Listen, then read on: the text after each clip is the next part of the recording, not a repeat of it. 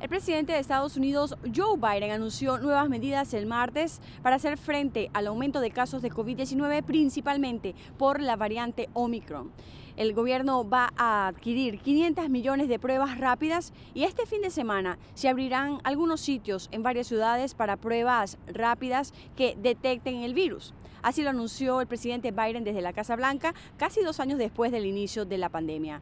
Además, el presidente dijo que ha ordenado producir tantas pruebas como sean necesarias y distribuir millones de uniformes guantes, mascarillas y otros enseres para a disposición de los hospitales.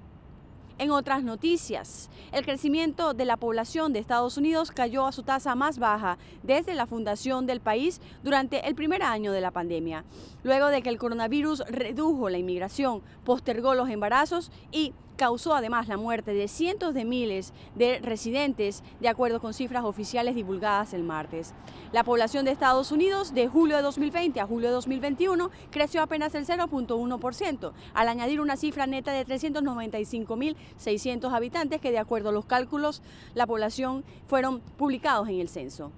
El gobierno del presidente Joe Biden anunció el lunes que ofrecerá 20.000 visas adicionales a trabajadores temporales, esto con el fin de reactivar la economía estadounidense. Se trata de la primera ocasión que el Departamento de Seguridad Nacional aumenta la cantidad de visas de este tipo en la primera mitad del año.